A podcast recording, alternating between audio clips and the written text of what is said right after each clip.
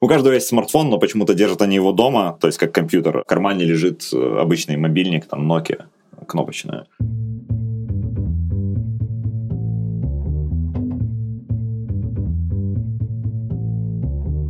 Привет! Я Юра Агеев, и это 171 выпуск подкаста Make Sense. Вместе с гостями подкаста мы говорим о том, что играет важную роль при создании и развитии продуктов.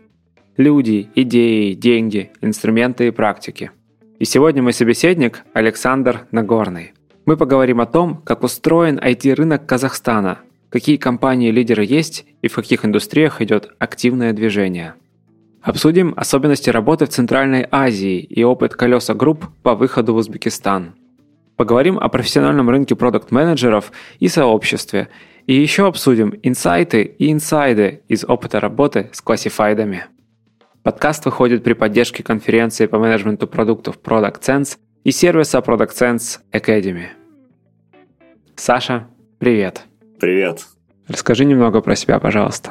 Меня зовут Александр Нагорный, я директор по продуктам в компании «Колеса Групп» Казахстан. Начинал я дизайнером-стартапером в провинциальном маленьком городе, а потом дальше перешел в проектный менеджмент, дальше перешел в продуктовый, и вот так вот шаг за шагом э, дошел до CPO в одной из самых топовых компаний Казахстана.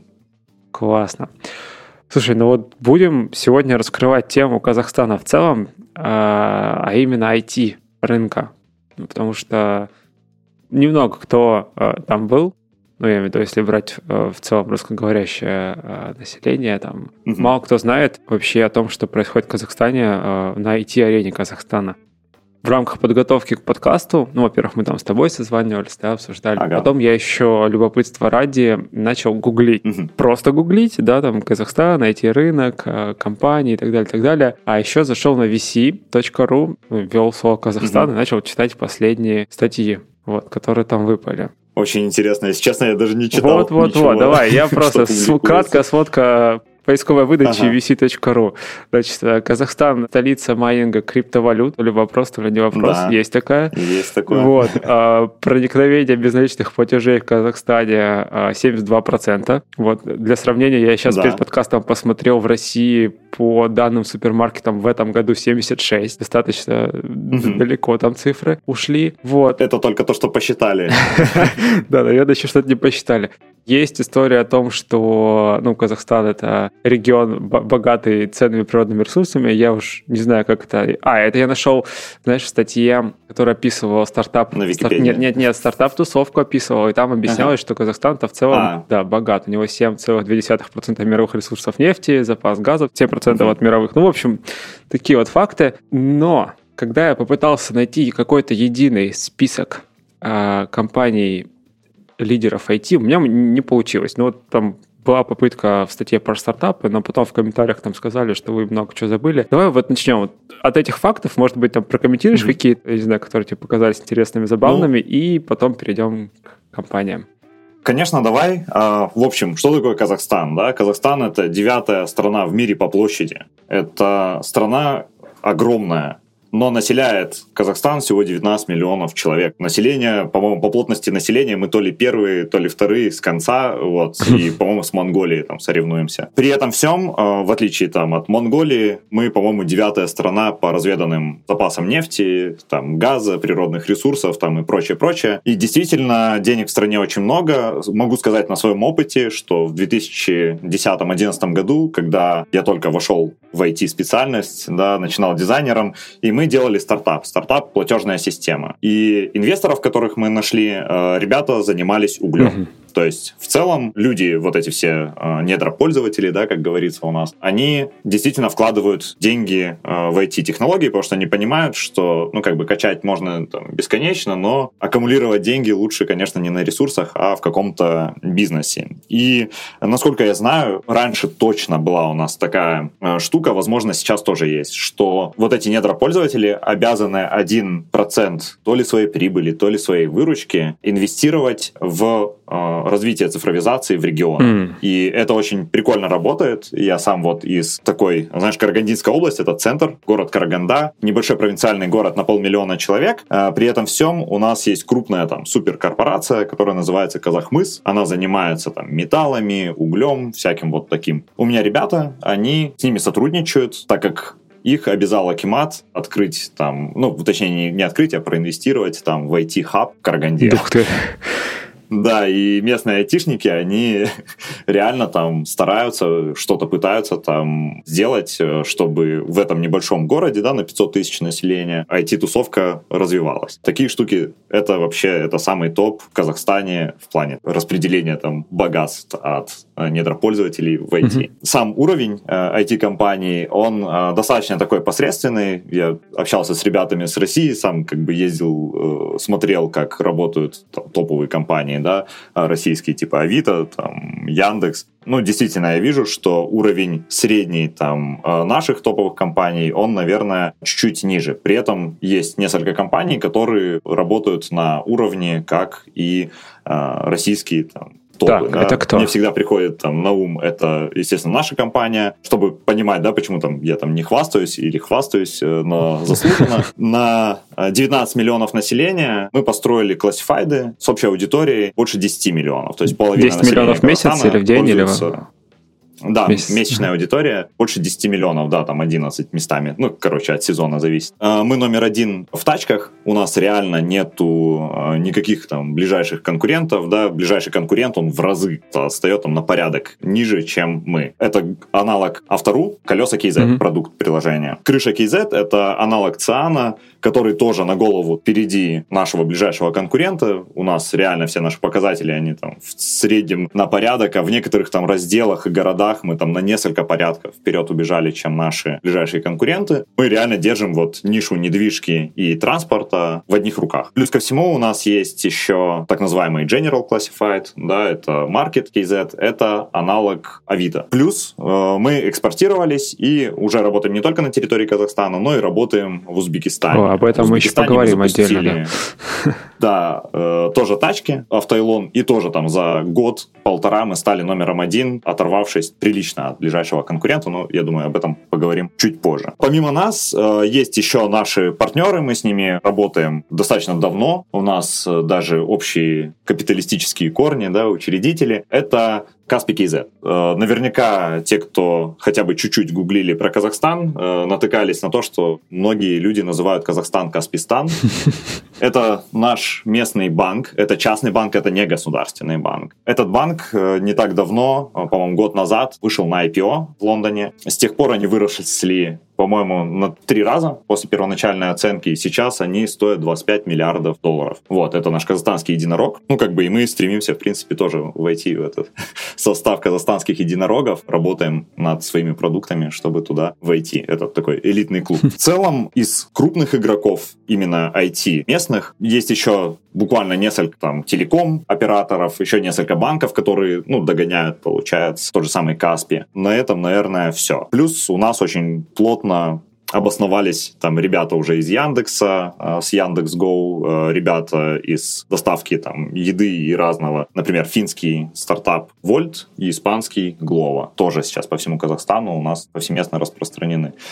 Ну, ну вот здесь, вот, кстати... Наверное, в целом да, это все, что да. я могу пока сказать. Давай немножко ага. тут а, попробуем развернуть идею, да, то есть большие игроки, вот если так посмотреть, э, я тоже до, до этого изучал еще, пробовал изучать рынки Южной Америки, Африки. Ну так, знаешь, факультативно, а, любопытство ради. И вот то, что ты сейчас рассказываешь, похоже очень на историю того, что вырастают на этих рынках, в принципе, в России также, истории, связанные с э, классифайдами, да, то есть объединение рынков в каком-то mm-hmm. смысле такое. Сто процентов, да. Вот.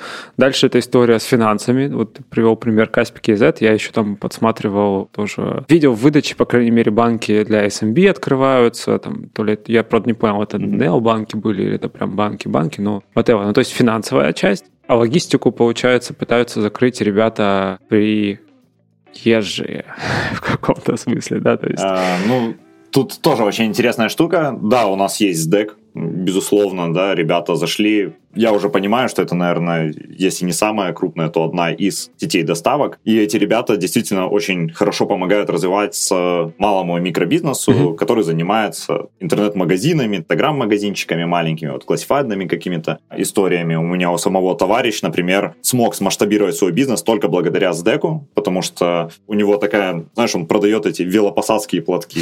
Очень нишевая такая штука, которую в основном просто идет в небольших, маленьких, отдаленных населенных пунктах каких-то. И он говорит, реально, СДЭК есть везде. Вот я отправляю там свои платки, и их везде доставляют. Это, говорит, прикольно. Реально, человек вырос кратно за счет того, что зашли вот такие игроки. Но местные игроки тоже есть. Еще из таких международных там каких-то историй. У нас очень плотно зашел Wildberries, сейчас заходит Озон. Чуваки тоже развивают там свою логистику. Насколько я знаю, Wildberries там строит свои хабы сейчас в Казахстане. Но местные игроки тоже а, развивается тот же самый Каспи. Мало кто понимает, что такое Каспи, пока ты не объяснишь. И я прям помню момент, когда это был Product Fest, был парень из Рокетбанка, по-моему, и говорит, слушай, а покажи самый топовый ваш банк в Казахстане. Я ему показываю Каспи, и он такой, какая азиатчина, как много всего, короче, как этим пользоваться.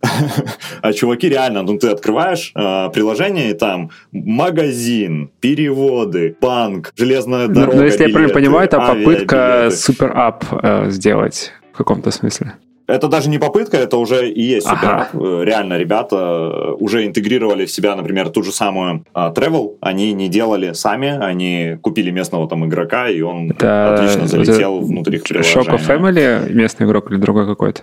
Нет, был другой, другой сам Туфей ага. называется. Вот. Choco Family, они живут отдельно, ага. да, и, ну, как бы отдельно развивают свою инфраструктуру, но я думаю, что, если честно, я вот перед выпуском только открыл их отчет за третий квартал, именно Каспик и Z. Я там не искал цифры Чока, но чуваки выросли в тревеле, не знаю, мне кажется, они уже номер один. Ух ты.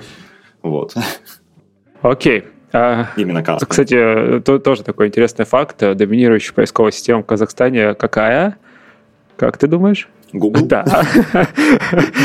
Да, да, да, Google. Э, это очень тоже интересно, что, ну, как бы, реально Яндекс э, ищет гораздо хуже по казахстанскому контенту, чем Google. Это факт. Вот. И я несколько раз принимал попытку перейти на Яндекс, но Google мне нравится больше. Я думаю, что это помимо общего успеха Google в Казахстане э, вызвано тем, что мы достаточно быстро проскочили эру PC, и у нас э, взрослое население пользовалось смартфонами изначально. Mm. И, естественно, ты покупаешь смартфон на андроиде, что у тебя по умолчанию является поиском, Конечно же, Google. Вот. И Яндекс в эту историю не успел залезть. Не только у нас, кстати, такая ситуация. Мы с тем же самым столкнулись, например, в Узбекистане, что там то же самое. Google, потому что окей, Google, и любой вопрос задаешь, и он ищет тебя. Интересно. Ну, давай потихоньку двигаться, да, к истории про Азию. Вот э, забавный был комментарий, который ты озвучил, mm-hmm. да, про азиатчину. Ну, там ведь получается, что у Казахстана mm-hmm. есть прямая граница с Китаем, если я правильно понимаю. Да. И вот э, та, та, да, та, та, та история, которая вначале вроде бы шутка, а вроде бы нет, да, как Казахстан столица майнинга, это история о том, что в Китае объявили майнинг биткоина нежелательным, и ребята через границу решили поехать э, в Казахстан, чтобы майнить биткоины да. оттуда. И не помню, сколько процентов мирового объема майнинга они заняли, ну, какую-то ощутимую долю. Но, тем не менее... Ну, там какую-то дикую, больше 10 там, процентов, да, и просто это за, несколько, за небольшое достаточное время да, есть такое. Ну, вот получается, что и Казахстан, и еще вот несколько стран, вот вроде Узбекистана, они как раз входят э, в регион, который называется Центральная Азия. Я почему уточнил про границу с Китаем, получается, mm-hmm. что Казахстан и Россия, Китай, ну, в общем, вот где-то там как раз посередине. Mm-hmm. Вот, может быть, ты сейчас можешь озвучить какие-то особенности региона с точки зрения IT, и вот потихоньку подойдем к рассказу о каких-то особенностях выхода в Узбекистан, потому что тоже страна интересная. Население... 36 да, миллионов. 36 там. Ну, вообще под 40, по-моему, там последние данные.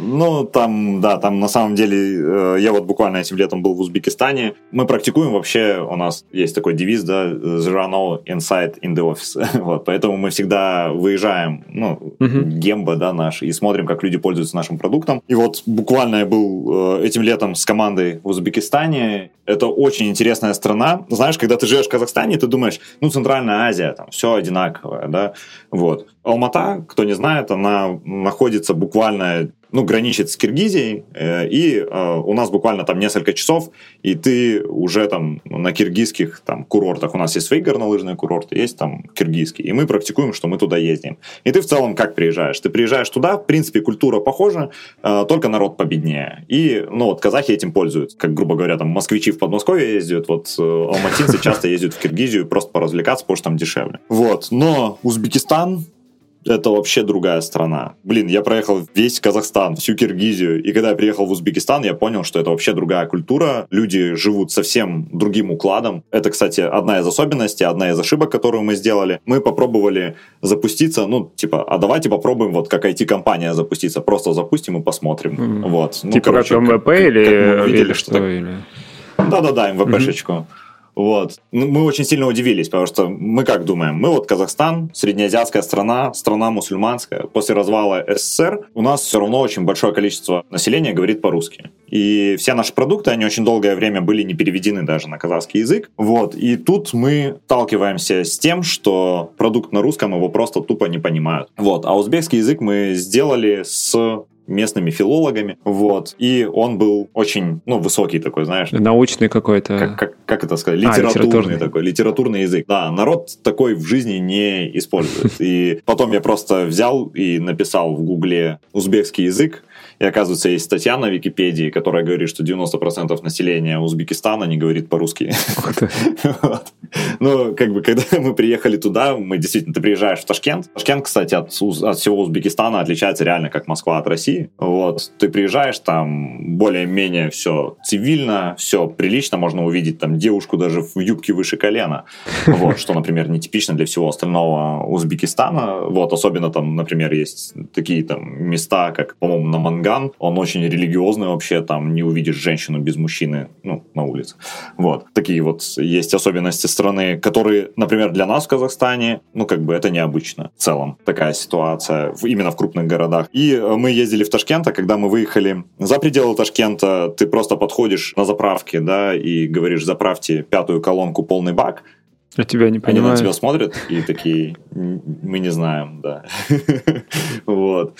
И мы очень быстро начали переделать свой продукт в Узбекистане, адаптировать его под Узбекистан, переделывать, ну, как бы, сам язык наши менеджеры, продукты вместе с UX-исследователями, вместе там, с дизайнерами, вместе с кантри-менеджерами, продажниками ходили по базарам, по автомобильным и спрашивали, а как эта запчасть называется, да, там, там самое большое открытие было там багажник. Нам перевели его там как-то, я не знаю, там на узбекский язык, а мы подходим к людям, и они такие, ну, багажник. Вот такие приколы, просто латиницей пишешь и все.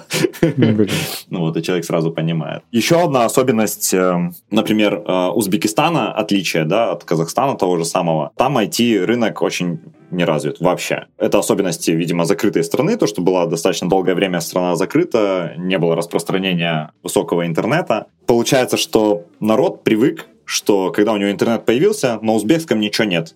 Русский уже почти никто не знает. Люди покупают запчасти, например, в Америке, на сайтах на английском языке, абсолютно не зная языка. Просто по картинкам. Вот. И мы прям реально да, мы реально смотрели и говорим, как ты купил эту запчасть? И он говорит, ну вот, смотри, мне брат в Америке таксистом работает, прислал ссылку. Но я зашел и прям тыкает по иконкам, доходит. Вот, они даже понимают адрес. Мы говорим, а как ты понял, что здесь адрес надо ввести? Он говорит, ну вот тут пример написан, похоже, что это улица и номер дома. Но я взял туда и заполнил. И ему реально там запчасть пришла. То есть вот такие вот приколы у них есть. И э, когда ты выходишь на узбекский рынок, они так и пользуются твоим приложением. Они ничего не читают в целом, не, не, не пытаются пытаются разобраться, вот. Привыкли, потому что пользоваться, вот, я увидел картинку, нажал, вот. И мы свой продукт сейчас полностью адаптируем под вот такой сценарий использования, чтобы ребята с Узбекистана могли понять, как пользоваться нашим приложением. Слушай, вот. Это интересно, ведь, а, ведь плюс... в принципе, если вы напишете ага. на том языке, который они понимают, они тоже поймут, но с другой стороны, у них уже есть паттерн поведения, да, ориентирование на пиктограммы, да.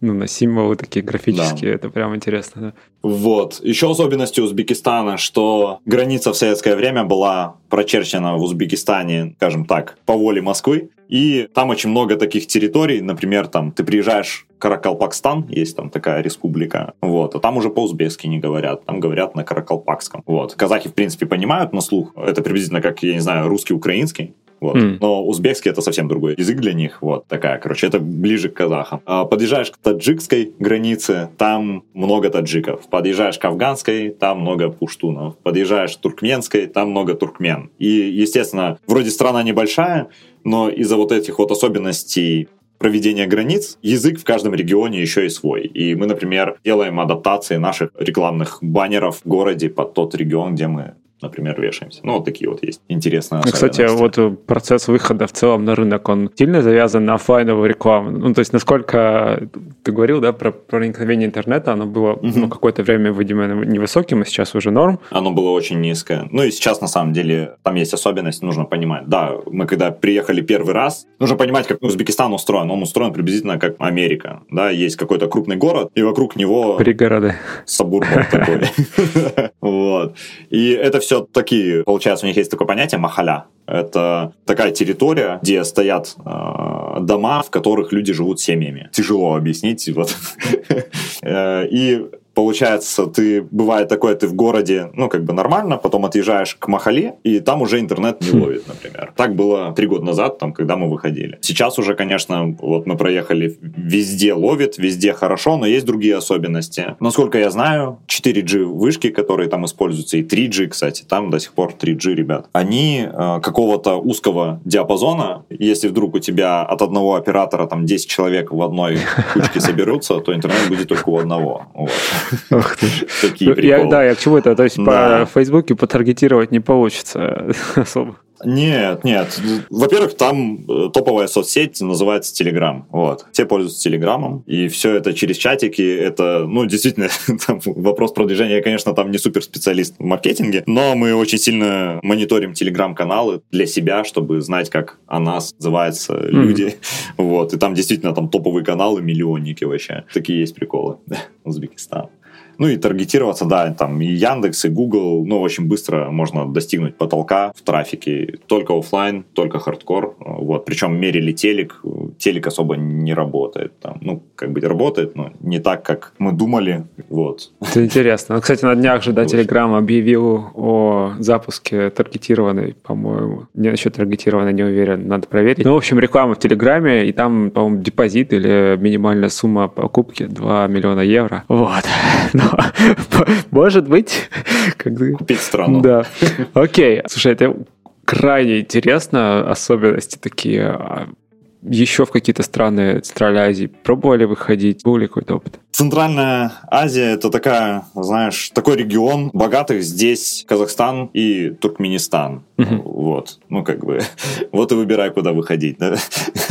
ну, тот же самый Киргизия — это очень маленькая страна, одна из самых бедных стран, может быть, даже самая бедная в постсоветском пространстве. Там, Таджикистан, та же самая история. Очень маленькая, бедная страна с маленьким населением, да, которой там больше половины ВВП — это переводы, которые делают мигранты, да, там внутрь страны. Вот. Афганистан, ну, все мы знаем, что произошло в, в Афганистане. Как-то мы, мы тоже еще, когда перед запуском в Узбекистане, мы думали, в Кабуле офис откроем, в принципе, вроде там нормально все.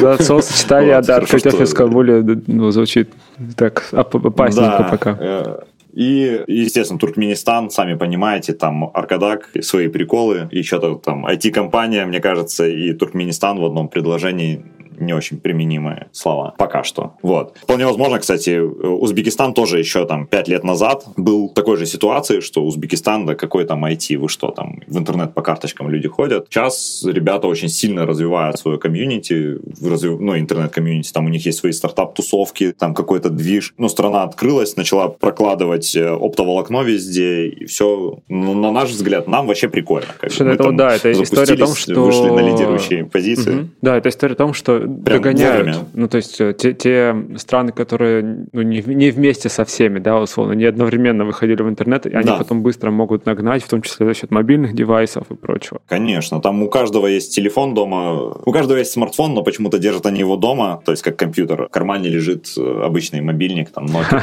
кнопочная. Вот такие приколы, это вообще очень частая история, особенно среди вот взрослого населения, у кого есть денежки. Там еще нужно понимать их особенности платежей. Ну, как бы эта страна не MasterCard карта и визы. Это страна УСКарт, вот. Это особенность. Это Все зарплаты местное. выплачиваются на местную платежную ага. карту, да. Например, Вот мы, а, когда приехали в Узбекистан, первым делом поехали там в гостиницу. В гостинице был банкомат, где можно снимать нормально с визы. Вот, мы сняли денежки, проехали весь Узбекистан, вернулись обратно в Ташкент и опять нашли этот банкомат и сняли денежки.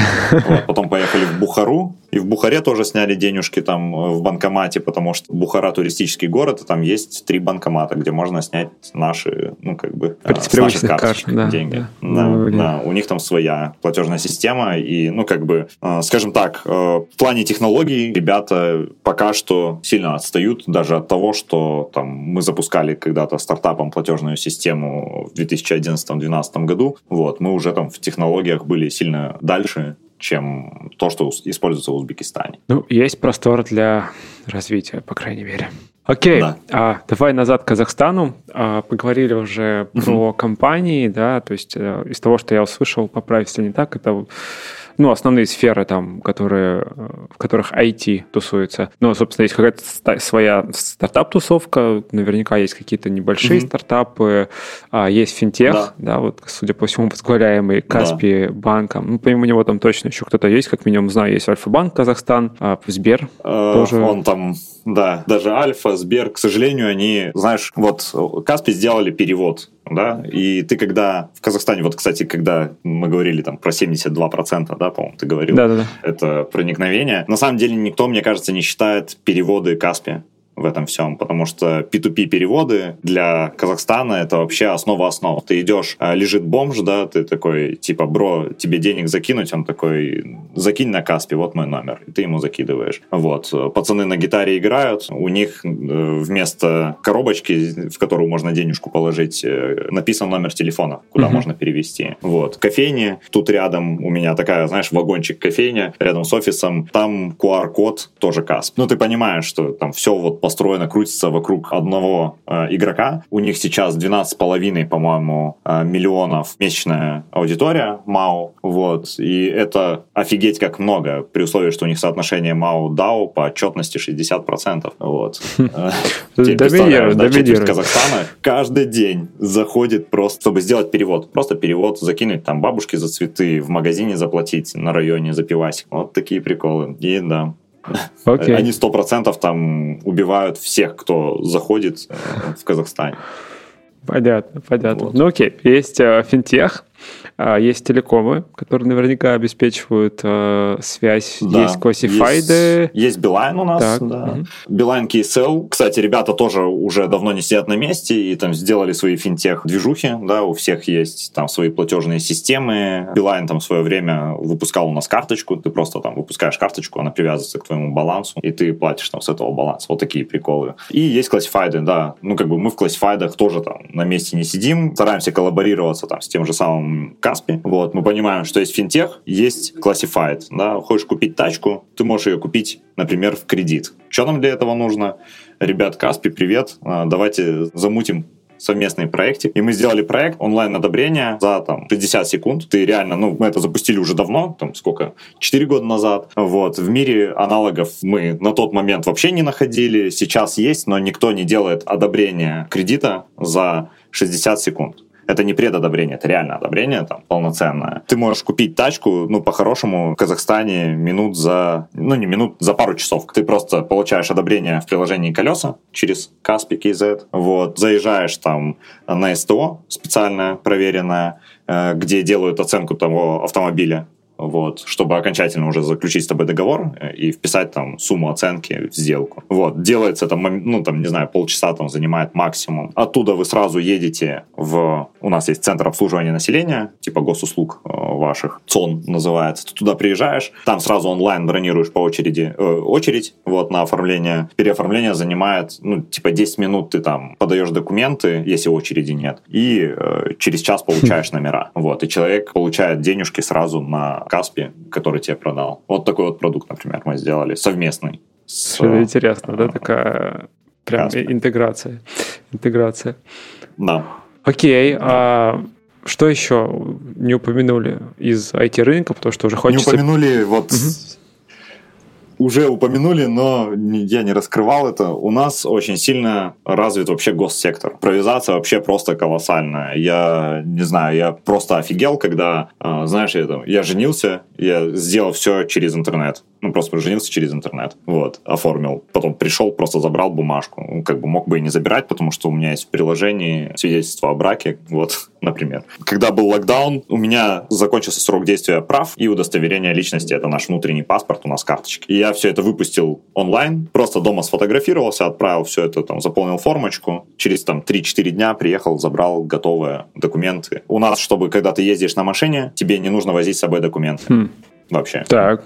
Вот. Это интересно. У тебя есть удостоверение личности внутри телефона, пожалуйста, ты показываешь просто полицейскому, когда он тебя остановил, Телефон? А, свое удостоверение личности в мобильном приложении, и все. Они дальше пробивают. Вот. Ну окей, блин, это ну, то есть цифровизация государства на, на уровне, на уровне. Да, при этом всем мы покупаем у Сбербанка платформу. Это очень интересная штука. Это что такое? Что за платформа? Для электронного правительства. А. У нас э, весь Казахстан бомбит, потому что Казахстан там занимает по уровню электронности, цифровизации там по государству какое-то там 30 там 36 место, не помню, там в мире, а Россия занимает там 56 место в мире. При этом всем мы сейчас покупаем российскую платформу для себя. Вот. Я не знаю, это, почему. Это новость.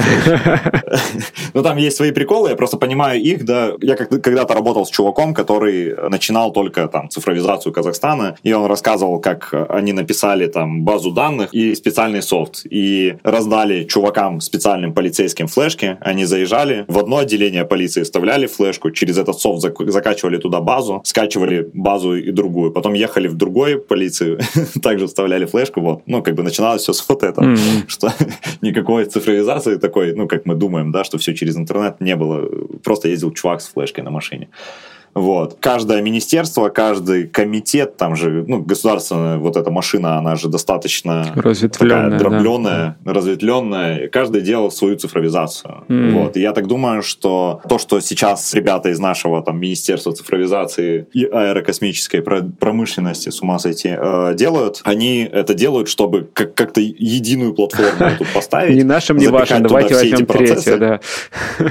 Да, да, да. И, короче, все это запустить. Ну, не знаю, знаю, посмотрим, как получится. Но в целом, я скажу так, налоги платить офигенно удобно. Тебе просто там прилетает в, в твою налоговую там уведомление, чувак, заплати налоги. Да, все банки к этой штуке подключились, и тот банк, которым ты пользуешься, он тебе присылает. Тебе выставлен налог там на транспорт, тебе выставлен налог на недвижимость. Вот. И это прикольно. Причем у меня была ситуация, когда а, у них там что-то был затуп, и они мою старую машину не сняли с учета почему-то, налоговики у себя. И мне двойной налог прилетел. Я им позвонил, говорю, что такое? Они такие, да все нормально, типа, сейчас разрулим. Вот. Единственный минус, мне надо было ехать подписывать заявление, но сейчас у меня у знакомого такая ситуация была тоже. Он сказал, э, я просто позвонил, и мне, говорит, все сняли, даже без заявления. Вот так вот. Прогресс. Прогресс, прогресс. Хорошо, давай, да, давай да. перейдем а, от рынка айтишного непосредственно к рынку профессиональному. Интересно угу. очень а, узнать вообще про продуктовую тусовку если она есть, а, менеджерскую в целом. Я знаю, что вы недавно делали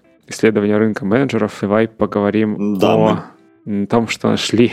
В прошлом году, получается, мы его делали, да, или, ну, получается, в начале этого года мы его опубликовали как раз. В январе, по-моему, мы его опубликовали. Mm-hmm. Как делали исследование? Мы нашли кучу-кучу чатиков. У нас есть свой чат, там более тысячи человек, Products KZ, но, опять же, там не то чтобы там бурлят обсуждения, знаешь, я там во многих там российских чатах, да, включая там ваши, я вижу, что там народ постоянно что-то обсуждает, что-то. У нас как-то с этим делом, ну, раз в месяц там сообщений 300 прилетит, вот, на, на какую-то тему, и дальше все опять молчат. Вот, ну и раз в неделю там кто-нибудь что-нибудь спросит, ему быстро ответят, все, вот. Мы нашли еще несколько чатиков, мы там сделали там хорошую таргетированную рекламу и рассылку по тем, кто кандидаты наши, да, а, были на позицию продукт менеджер и сделали опрос большой, достаточно развернутый о том, ну там, чем люди занимаются, кем они работают, да, там, откуда пришли в профессию. Я даже не знаю, есть ли мне смысл сейчас называть ссылку, потому что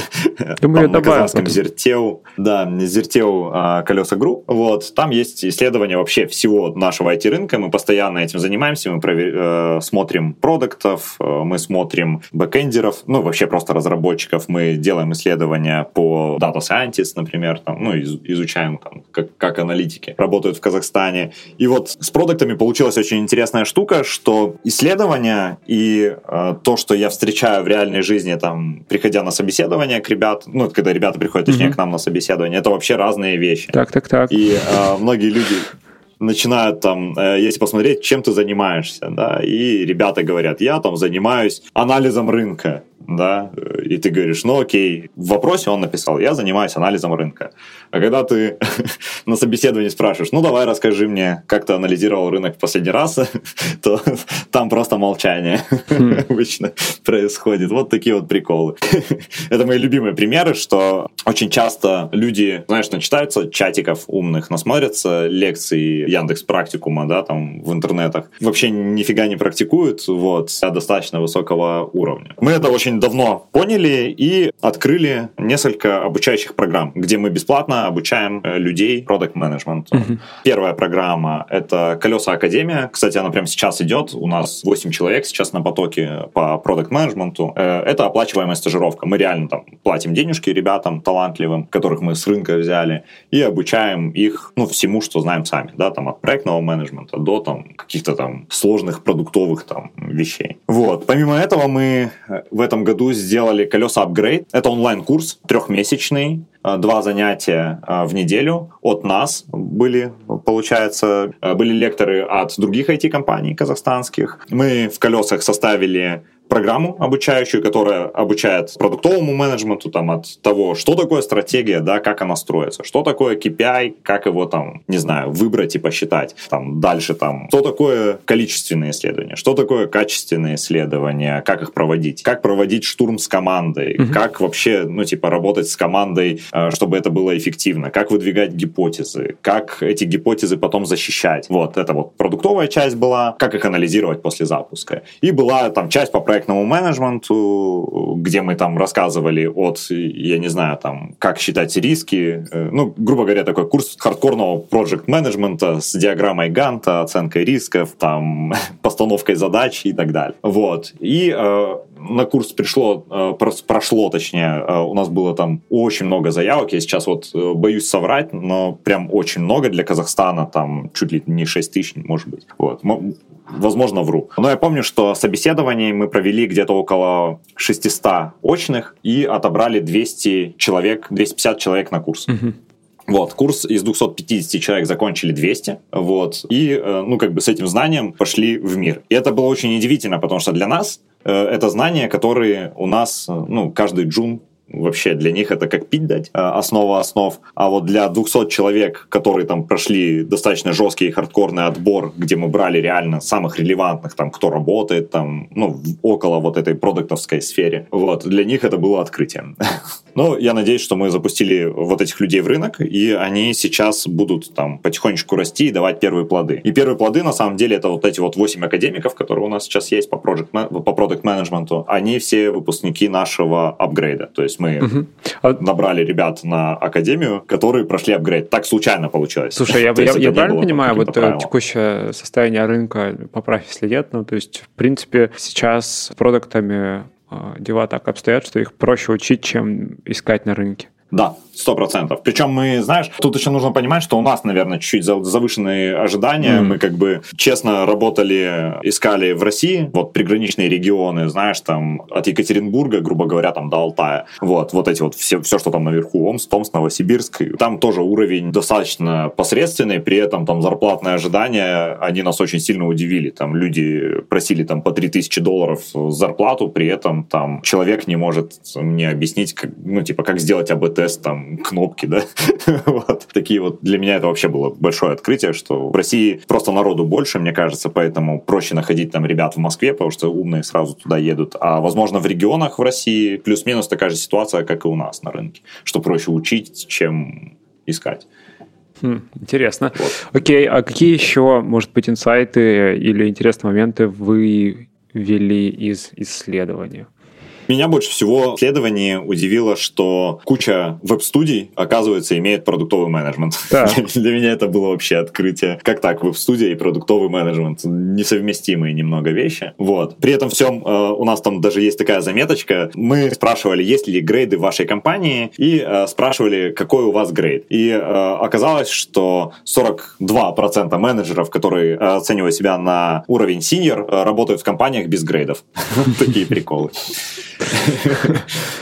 самопровозглашенные так, сеньоры. Да. В целом, сама профессия молодая у нас в Казахстане. Там средний портрет там, менеджера это там мужчина 28-30 лет, который там буквально 2-3 года занимается менеджментом. Вот. Зарплаты на тот момент рубль стоил 5,5, сейчас 6. Тяжело в голове прикинуть. Вот. Ну, давай я в тенге скажу. А, мужчины в среднем у нас зарабатывают 500 тысяч тенге, женщины в среднем зарабатывают 400 тысяч тенге. Вот. То есть это, это такая... 100, 100 тысяч рублей? А нет, это уже 90 копеек. Нет, это меньше, это типа 70 ага. с копейками. Вот так вот. Типа 75, вот так. Окей. Okay. Зарплаты как бы в среднем по рынку у нас невысокие, при этом, ну, понятное дело, что встречаются там люди, которые зарабатывают там прилично больше, там и 3 тысячи долларов, да, там и 4 тысячи долларов, но в целом, грубо говоря, скажем так, 1000-1200 долларов для Казахстана это нормальная зарплата для менеджера. Хм. Слушай, а, а вот в целом интересно такая история, ну, понятно, что рынок молодой, рынок растет, развивается, угу. насколько в принципе есть запрос на менеджмент продуктов, да, то есть всегда интересно, когда компании, вот упомянул уже в студии, да, когда компании угу. начинают задумываться о продукт-менеджменте не потому, что это модно, а потому что это необходимо. То есть вот какие-то такие, может быть, наблюдения есть у тебя по рынку или по собственному опыту? Это очень прикольная штука. У нас буквально там 3-5 лет назад начался вот этот тренд на цифровизацию и agile. Вот, появилась куча мошенников из России, которые делают agile трансформации крупным корпорациям, да, которые уже в Москве уже устали искать. Они приехали к казахам жизни учить. Вот. Э, я с несколькими ребятами общался, я, конечно, там вообще падал в обморок. Там люди, которые занимались, там, грубо говоря, agile трансформацией Росатома, там, приезжают и здесь тоже делают agile трансформации. Ну, там, да, интересно, там только для наших местных Росатомов, только ну, также ничего не делают, по сути. Но при этом это дало хороший boost вот как раз телеком-компаниям. Э, телеком-компании, они начали выпускать какие-то свои приложения, начали там потихоньку искать людей на э, рынке. Mm-hmm именно продукт-менеджеров. Вот. Стало появляться очень много стартапов. Это для меня вообще было, ну, как бы такое открытие, потому что когда мы, мы открывали свой, запускали свой стартап, мы всю стартап-тусовку знали, нас там было, я не знаю, там человек 20 во всем Казахстане. Сейчас, конечно, в каждом городе уже куча-куча стартапов, которые занимаются всем подряд. И, естественно, когда ты заходишь и ищешь там, кто занимается стартапом, там, во второй э, ссылке в интернете, там, в Гугле ты находишь, там, занимается продукт-менеджера. И люди такие, ну все, теперь я буду продукт менеджером Вот приблизительно вот такой вот запрос. А в, в, э, люди как, с какого слышали? года именно продукты начали появляться, не знаю, в вакансиях или вот в таких? 4-5 э, лет назад ага. Э, я впервые стал встречать продукт менеджмент ну, как бы продукт менеджер как вакансию. Ха. И то чаще всего, например, я, например, шел вообще на менеджер проекта на вакансию там 4 года назад, 5 лет назад в колеса. Что это интересно, да. Мы еще несколько лет назад делали серию метапов, называлась тогда Product Mindset, mm-hmm. и у нас такая была распределенная структура, что мы находили в городах активных ребят, и они там сами организовывали. По-моему, у нас в Нур-Султане mm-hmm. было отделение метапа, вот так скажем. Ну, то есть это было пару лет назад. Ага, когда он еще был не Нурсултаном, да? Да, тогда он еще был не Нурсултаном. Слушай, ну это интересно про менеджеров. Обязательно приложим ссылку к подкасту, кому интересно, читайте подробнее. Давай вот о чем поговорим. Ну, о классифайдах непосредственно. Ты уже упомянул, у вас был кейс э, с интеграцией с Каспи по быстрой продаже авто. То еще, может быть, какие-то находки, э, связанные с этим видом бизнеса у вас появились? Да, да. Очень прикольно, что мы э, сейчас видим там общемировой тренд, что классифайды — это такая тоже, как, как финтех, да, бездонная такая штука. И со своей стороны мы уже давно разрабатываем свои собственные там, технологии. Например, у нас есть продукт, называется он «Новостройки». Это продукт, который позволяет покупать, продавать новостройки в Казахстане. Он у нас интегрирован очень плотно в крышу, и кажется, что это там только там классифайдная история, но под капотом мы подняли там свою супертелефонию, построили свою CRM-систему, которая в целом для застройщиков, для многих, она стала конкурентом для, например, AMA CRM, там, 1С, Bittrex, да, по-моему, CRM. Вот. Застройщики переходят на нее, потому что ты покупаешь CRM-систему, которой ведется полностью отслеживаемый там процесс покупки, да, и э, это все рекламируется там через одну кнопку. Ты, грубо говоря, там пришел, подписал договор с крышей, и у тебя там распродался дом за там 2-3 месяца. Вот, все квартиры. Ты прям следишь, как у тебя отдел продаж работает. Помимо этого, мы сейчас развиваем разные гибридные модели. Мы уже помогаем, например, отсеивать на первом шаге воронки для отделов продаж. А у нас свой колл-центр делает предобработку лидов, и мы передаем только самых горячих лидов нашим застройщикам. И ну, конверсия с этих лидов, она там гораздо выше. Естественно, там, это такой продукт, он уже не совсем про какую-то онлайн-историю, это уже больше такая гибридная модель, то есть мы гоним трафик, этот трафик сами же обрабатываем, перераспределяем для застройщиков, передаем их в свою же CRM-систему, где их отделы продаж э, работают, при этом всем мы там даем отчетность для, не знаю, директора э, строительной компании, где он видит, там, Вася молодец, хорошо отработал, вот за Петей, пожалуйста, присмотри, он что-то у тебя, э, не знаю, там, просрал три сделки. Ну вот, и за это какой-то, не знаю, процент или там условный... Да, фикс. да, да, естественно, это уже процентная история, uh-huh. и э, мы понимаем, что мы сейчас вообще движемся в сторону того, что э, мы организовываем рынок недвижимости, uh-huh. и мы разрабатываем там свои стандарты по продаже недвижимости в Казахстане, и потихонечку уже у нас пилоты есть, где мы помогаем риэлторам, те, кто э, глубоко в теме, они понимают, что там у риэлтора всегда есть тяга найти эксклюзив, эксклюзивный договор хозяином, да, чтобы только он мог продавать это этот объект недвижимости. Вот мы им помогаем найти этот объект недвижимости, мы помогаем им его продвинуть, вот, и выстраиваем им процессы, чтобы они могли легко это продать, и, естественно, это все, хм. ну, как бы за процент со сделки происходит. Такая же история, она у нас идет ребятам, там, застройщикам, вот, потому что у них тоже есть на это спрос. В Казахстане не только там есть крупные, там, суперзастройщики, да, которые там держат, не знаю, там, половину рынка, там, как пик, там, не знаю, в России, да, там, условно. Вот. У нас э, очень много застройщиков, это чуваки, которые строители, и они вообще ни разу не маркетологи, не продажники, и ну, не особо в этом всем деле разбираются. И они построили дом, наняли какое-нибудь риэлторское агентство, оно им этот дом продает. Уже вот эти ребята — это прям наши клиенты, потому что мы им можем завернуть бизнес под ключ. Вот. То есть в каком-то смысле это вот э, же... выравнивание рынка по определенным процессам обучения. Да, это, это, а да, а это возможно, потому да, что у вас обучение. Э, как раз доминирующее положение на рынке. Да, да, да. И тут тоже очень большой прикол, что, ну, как бы там многие смеются, что там вы там номер один. Три года назад, когда мы запускали новостройки, здесь было два игрока. Они до сих пор есть, как бы там чуть-чуть дышат, но это были украинцы Flatfee, сейчас они называются Quarter, и Homesters, я вот не помню, по-моему, тоже откуда-то оттуда, с Украины. И вот у этих ребят просто top of mind номер один. Все наши исследования показывали, что, ну, как бы крышу как продукт, где можно купить первичную недвижимость, вообще никто не рассматривал. Mm. Вот. А сейчас мы как бы их загасили, грубо говоря, да, там мы уже знаем, что там застройщики, они три года назад, когда мы запускались, нам говорили, знаете, я лучше заплачу там Homesters, Quarter и Инстаграму. То есть, представляешь, нас настолько не считали на рынке кем-то, что люди шли в Инстаграм там покупать. Вот. Понятное дело, что и до сих пор ходят те, кто не считает там особо денежек или там выпендривается много, они там ходят там, ну, потому что это имиджевая история, да, там я продаю элитную недвижимость, и вот, пожалуйста, я там таргетируюсь э, в Инстаграме. Но в целом рынок мы реально отжали первичной недвижимости за счет того, что мы коробку предоставляем, вот, а другие предоставляли только трафик. О, это интересно. Вот, то есть здесь была, трафика... ну, то есть как раз захват рынка через закрытие каких-то отдельных бизнес-процессов и их связывание.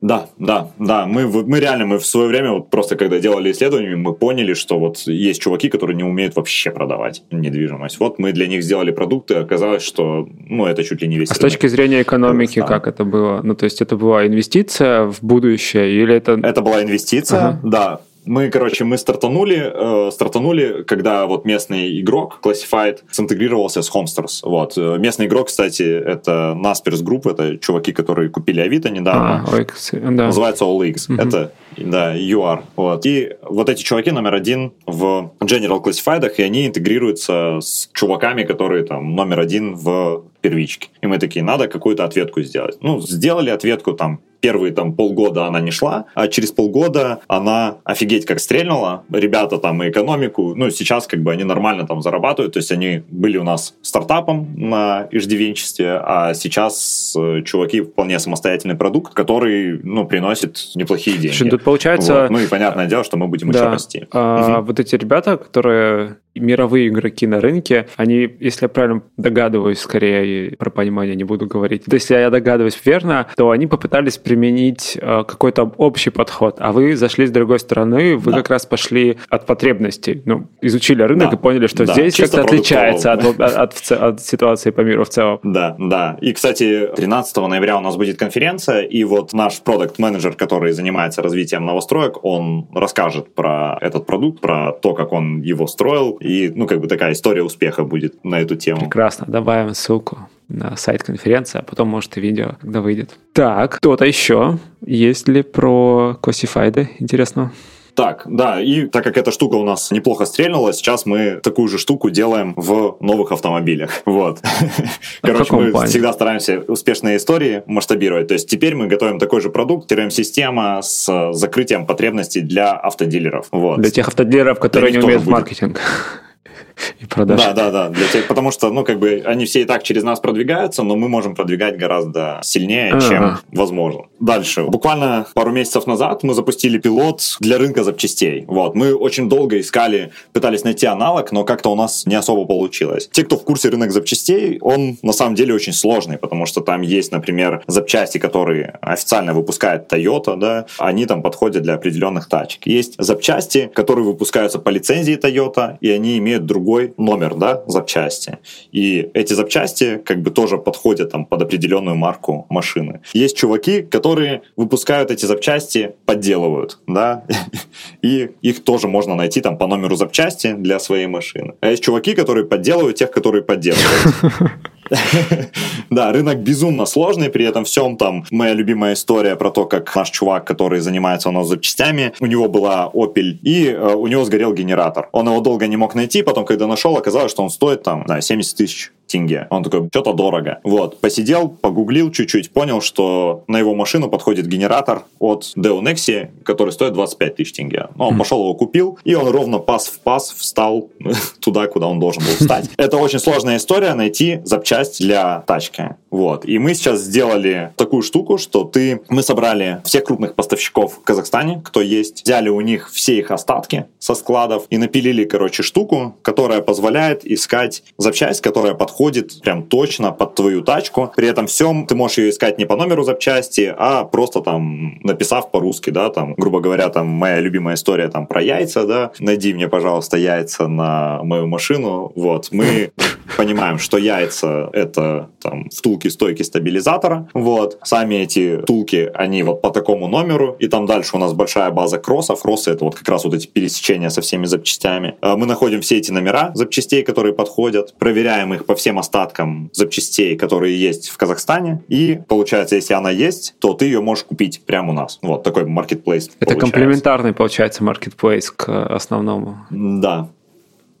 да, и... да. Вот, получается, в Classified запустили сейчас в пилоте, только в Алмате, пилотный вот этот вот продукт по покупке запчастей. И вот он работает месяц, и мы понимаем, что люди потихоньку привыкли, и он начинает там пользоваться спросом. Ребята уже там, ну, как бы реально начали уставать оформлять эти запчасти.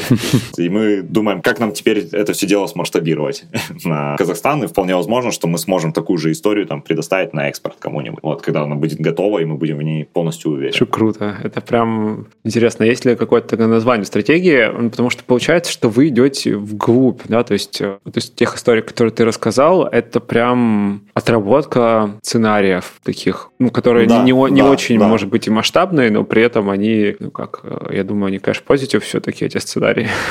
Но они в первую очередь вообще, ну, как бы, как, как мы всегда смотрим, мы всегда там строим, да, путь пользователя от момента, когда там я захотел, да, казалось, банальные вещи, у меня сломалась машина, да, вот от, оттуда Что построй, пожалуйста, да. историю до момента, когда человек купил, да, запчасть. Вот, и мы пытаемся закрыть это все, сделав там решение одной кнопкой. Mm-hmm. Вот. Э, это наша, наверное, там самая ключевая задача — автоматизация сценариев на одну кнопку. Здорово, здорово. Саш, спасибо большое, что нашел время поговорить. Было очень интересно. И, кстати говоря, 13 ноября этот подкаст должен выйти чуть раньше, ну а те, кто будет слушать позже, я думаю, вы же потом выложите записи конференции, да, Саш? Да, однозначно, однозначно. Классно. В общем, Ребята, будет конференция «Колеса групп», а, будет трек про менеджмент, будет еще несколько треков, но я про менеджмент знаю, потому что у меня там будет выступление, называется «Пять страхов менеджера». В общем, регистрируйтесь, смотрите, это бесплатно. Вот. Саша, тебе спасибо большое, что поделился. Мне безумно интересно всегда узнавать про те места, в которых я никогда не был. Скоро побываю, и, в общем, вот, спасибо. Спасибо большое, что пригласил. Приезжай в Казахстан, мы тебе покажем, как на самом деле работает казахстанский продукт менеджмент Ей!